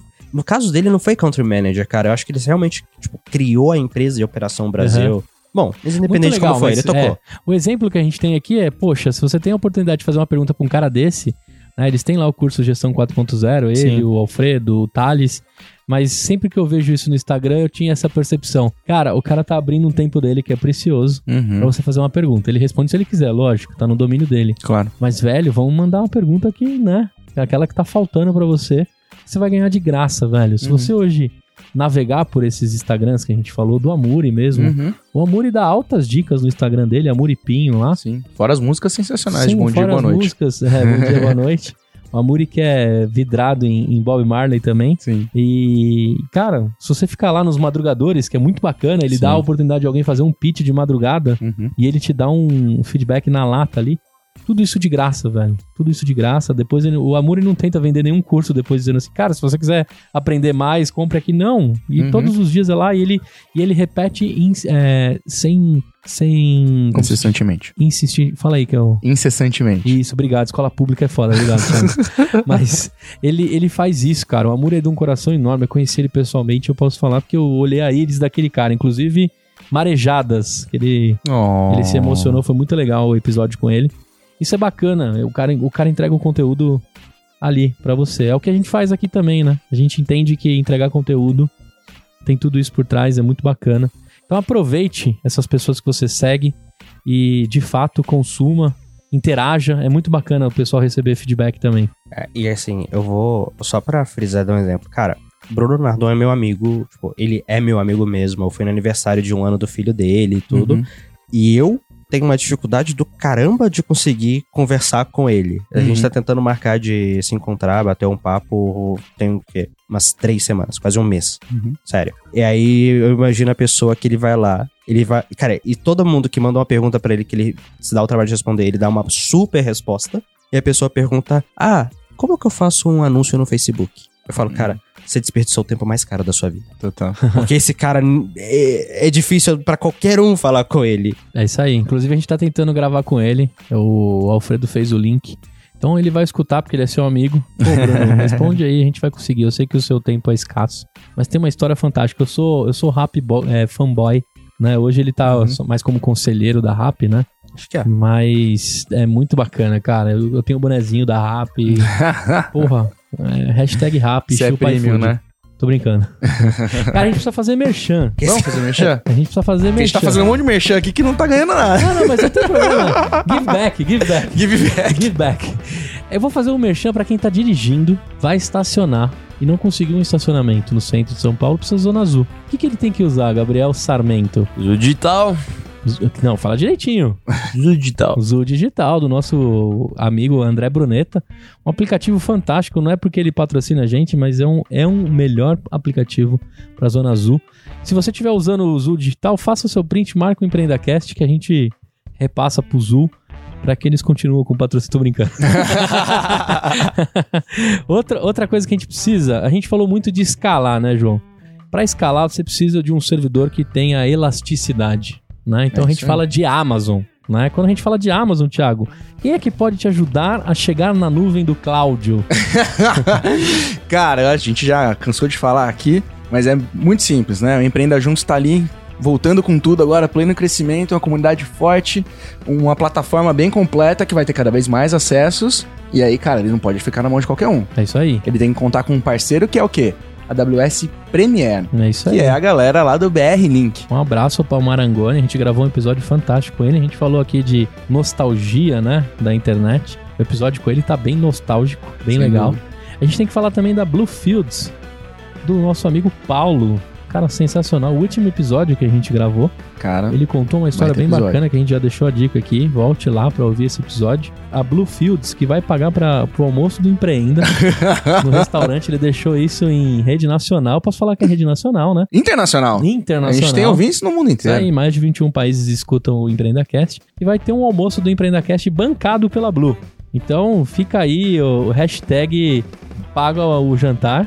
Vai ser que nem um bolo de aniversário de São Paulo, sabe? É isso aí. É isso aí. Isso aí vai ser animal. Se for naqueles peruanos que tem bastante arroz, vai resolver fácil isso. Muito bem. Não, paga- low carb. Low carb? É, você é- o, o Thiaguinho é testemunha de low carb, né? Todo episódio eu tenho que falar, inclusive tô com uma camiseta aqui, Bacon Eggs. Cara, sensacional. Sua... É isso aí. Se você for Sim, no peruano, você come ceviche. Adoro Não saiu ceviche. a voz do João aí, mas ele, ele entrou com a gente no Merchan. Vamos falar da Verity, do Alexandre Bars, que, que ajudou a gente desde o do PPT. Eu vendi uma ideia pra ele e falei, cara, me ajuda aí a editar, que é caro e é chato. E, e foi assim que a gente começa a empreender cash, com tanta qualidade, né? Que eu É. encontrei o Thiago. Tô parecendo aqueles stories de, de, de influencer que vende do começo ao fim. Sabe? Ah, achei que você ia falar que fica só os pontinhos Cara, em cima, Não, assim, vira quase uma linha editar, reta. E editar com o Thiago da produtora Crash, sabe? que é a Nossa, melhor cara, mas editar é chato mesmo. Tanto que o meu podcast, agora que eu voltei, tipo, eu dou rec, Uhum. stop e posto. É isso aí. Cara, você saiu o barulho, tipo, porque se eu for parar pra editar não vai sair, então é melhor sair É alguma aí. coisa do que nada. Mas se você estiver precisando de um editor, Hoje foi Milton lá no contato, Nossa, hoje o tá. contato aí que a gente já vai conversar. É isso aí, o Thiago é um ótimo editor. Mas a mensagem que a gente deixa aqui é justamente o, esses patrocinadores são os que colocam dinheiro pra gente retroalimentar todo esse ecossistema, essa comunidade. Dentro dessa comunidade, a gente tá lá no Telegram, então a gente faz um convite para você, empreendedor, que tá com dificuldade em qualquer outro lugar do país, primeiro, usar o Empreenda Junto, né, pra, pra dividir sua ideia com outras pessoas, isso é bem importante. Vamos fazer uma parceria que eu acho que eu tenho bastante ouvinte pra Bora. validar a ideia lá, cara. Vamos, vamos Eu sim. acho que tem tudo a ver a gente trabalhar junto, porque no grupo a gente pode aprofundar as discussões e lá no Empreenda Junto a gente de fato soltar para a comunidade. Então, para entrar lá no, no, no nosso grupo, você deixa uma, um direct pelo Instagram e eu te mando o link para você participar com a gente. Isso é muito importante, a gente te ajuda a tirar a sua ideia do papel. Lá no PicPay, a gente também criou. Então, eu estava falando sobre baixar o PicPay, você coloca o código SONHAR. Tem alguns planos lá que a gente criou para você ajudar o EmpreendaCast. E um dos, dos objetivos que a gente tem com a grana que levantar lá no PicPay é para escrever um livro de um ano do EmpreendaCast. Tudo que a gente conseguiu aqui conversar com esses empreendedores. Então, João, você estará no livro. Eu vou te pedir, Boa. lógico, permissão para contar um pouco da sua história. Já tá dada em rede nacional. Muito bem. E a gente vai pegar- Internacional. internacional. A gente vai pegar um pouquinho do que você não contou aqui, ou alguns slides de como você vendeu algumas ideias pra galera ter ideia de alguma coisa além dessa uma, quase uma hora e meia de conteúdo sensacional. Tem uma parte aqui, ô, João, que a gente é motivacional mesmo e é de provocar a atitude empreendedora dos caras. Quero saber o que, que você tem lido, pesquisando, podcast, eventos, onde você tem ido. Deixa, deixa a sua contribuição pro cara que, que quer começar de algum jeito e caiu de balão aqui nesse episódio. Cara, eu consumo muito conteúdo, especialmente livro, eu leio muito. Tanto uma das coisas que eu faço no Instagram é ficar postando os insights que eu tenho dos livros.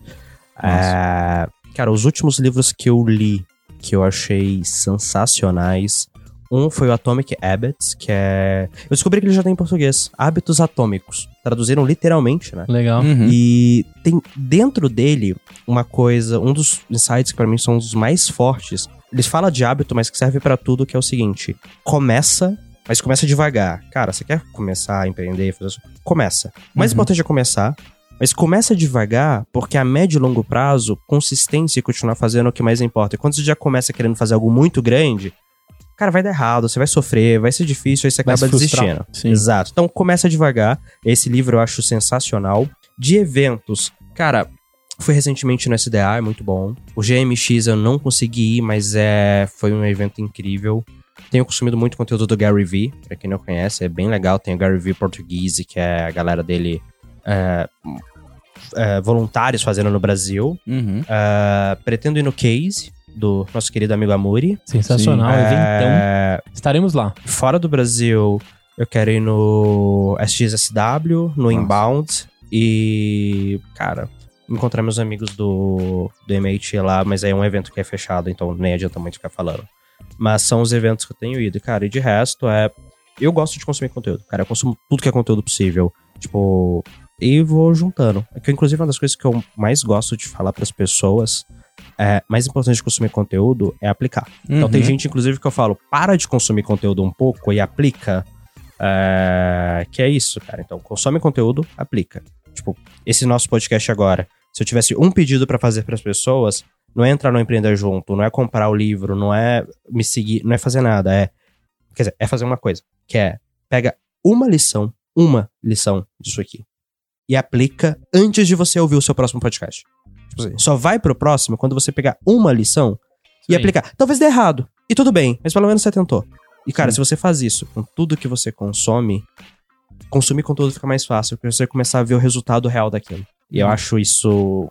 Eu acho incrível o efeito que isso gera. Muito bem. Gabriel, mais um podcast aí. Você é um podcaster de mão cheia, né? Eu tô ficando impressionado. Mais, e mais uma pauta sensacional. Essa pauta aqui também redigida e concluída por Thiago Lima. Exatamente, parceria de sempre, né? Muito bem. Tem gostado da vida de podcast? É muito bom, né? Escutar minha vozinha rápida aí pela, pelos Spotify da vida. Bom demais. Isso aí. A gente sabe que tem uma ouvinte lá, ó.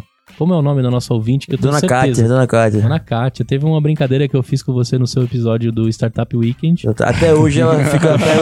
Eu chamei o, o Gabs de velhão. Eu falei, cara, você tem cara de acabado, hein, velho? Você tem mais de 30 e tal. E ela falou, ela mandou um. Eu tenho guardado O o áudio? áudio, da sua mãe. Diga a ele que não. Não tem nada disso, né? Defendendo o filho dele, como se fosse uma mãe mesmo que defende a cria, né, cara? Demais. Sensacional. Um beijão pra ela. Beijo, Dona Kátia. Tiaguinho, que com a sua produtora e agora também gravando com a gente regularmente. Isso aí. Muito bem, muito obrigado por mais um desses. Estamos aguardando a volta de Felipe Cereja do Vale do Silício. Tá chegando, Várias menino. histórias malucas. Importado, exatamente. Além de surf e zoeira. Ele também fez algumas coisas lá na Califórnia que ele podia dividir com a gente, né? E o Wellington, que não tem atravessado nossas pautas, mas sempre presente aqui com a Sempre presente de espírito. Muito bem, espírito zombeteiro, no caso. Cara, muito obrigado pela sua participação. Você é um cara muito gente boa. A gente é amigo digital, né? Eu mandei um oi sumido pra você lá do, do, do direct do Instagram pra gente gravar. Eu tava de olho no seu perfil, conteúdo fantástico. Arroba João Vitor. O que, que você achou aí de gravar o EmpreendaCast, cara? Cara, primeiro, muito obrigado pelo convite. Bem legal. É, Cara, foi muito bacana. Acho que é a primeira vez que eu faço uma entrevista. Toma aí, tá ó. ligado? Hashtag. Então, assim, é diferente, cara. É legal, foi muito bacana. E mais ainda por, tipo, ter a chance de falar num, num programa que tipo, já tá atingindo muita gente. É né? isso aí. Já são um dos maiores do Brasil hoje, eu acho, de... Acho que o ma- maior é um negócio complicado. Um né? dos É, maiores, Tem, tem uns É caras bem grandes aí. Um dos com 15 maiores são, anos, né? É isso aí. Eu não também fosse sempre- a Globo. Eu também falo bastante, o, Gust- o Guga, ele falava uma frase: chegar no topo talvez seja as coisas mais fáceis que tenha. Uhum. Difícil, meu amigo, é Se manter manter. e segurar ali em cima. Então eu sempre lembro do ensinamento do Google Do Google. eu sempre lembro dessa frase do Ó, o Google. Google chegou e tá se mantendo. É, isso aí, é verdade. É o primeiro sempre. Mas é, a gente tá lá, estamos batalhando na cola da Globo, que mudou a nossa vida, né? Trouxe bastante gente pra esse tema. Sim. E vamos nessa. Cara, pra você que ficou com a gente até o final, espero que você tenha gostado desse episódio, assim como eu gostei. Não deixe de enviar seus comentários, feedbacks, tudo pelas nossas redes, site, fanpage, Facebook, Instagram, Twitter, tudo arroba EmpreendaCast. Lá no site empreendacast.com.br vai ter todos os links que a gente comentou aqui, inclusive do, do livro do John, lá que custa R$ 1,99, né? Pô, baratinho. 101 perguntas, esse é o que custa R$ 1,99. Isso, você tem uma perguntas e respostas para o empreendedor iniciante. Muito bem. Me adicione lá no LinkedIn, é só procurar Gustavo Passe Agitador de Inovação, o cargo que eu mesmo me dei. E a minha esposa de RH não admite este cargo e diz que não existe. Eu ia perguntar sobre isso, porque eu abri seu LinkedIn e eu vi esse cargo, eu falei, caramba, que do caralho alguém tem esse cargo na É empresa. isso, é isso aí, cara. Eu me dei esse cargo porque de verdade eu sou um agitador, você viu, né? Mal sei falar português, mas tô sempre aí agitando as coisas. Pra você ouvinte que estiver curtindo esse episódio pelo Spotify, não esqueça de clicar no qual botão, Gabriel. Vou te pegar de surpresa com o computador no colo. Spotify. Aquele botão. o verdinho, né? É isso aí. Aquele Olha botão só como verdinho você do- pega do- o cara do no Spotify. Love. Aquele branco que fica verde quando clica. Isso aí. Você vai lá no botão seguir do Spotify, faça como o Gabriel, preste atenção nas pautas e nas gravações. E se você estiver ouvindo pelo iTunes, deixe suas cinco estrelinhas e o comentário que eu leio tudo. Eu vou lá, pego o celular da minha esposa, que ela tem iPhone, eu sou Android, hashtag chupajobs. Aí eu pego o celular dela e vejo lá, deixa eu ver se alguém comentou aqui. E se tiver crítica também, eu quero ler com muito carinho. Porque também uma paulada leva a gente mais longe, né? É isso aí. Valeu, até a próxima e tchau! Fala uma música pra gente encerrar agora, que eu quero tomar um strike do Toda Spotify. vez é isso agora. Eu quero tomar um Tá. strike. Quando vai, aquela vai. música talvez. Peraí. Cara, pra encerrar, pra encerrar. Ain't no rest for the wicked. Vixe, toma essa aí, ó. Que a pronúncia, se a pronúncia é foda, imagina essa música, brother. Imagina essa música. Tá anotando pra facilitar a sua vida, Tô né? tentando, né? Muito bem. Então pega essa pronúncia, deixa eu ver se você vai escrever certinho. Aí, ó. Aê, sensacional. Até a próxima. Tchau! Não dá strike não, Spotify. Falou, tchau. You know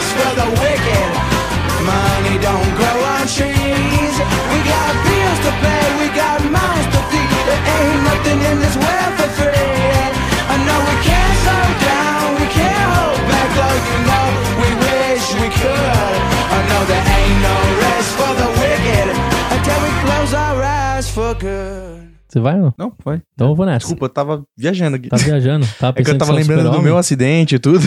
Que isso, cara.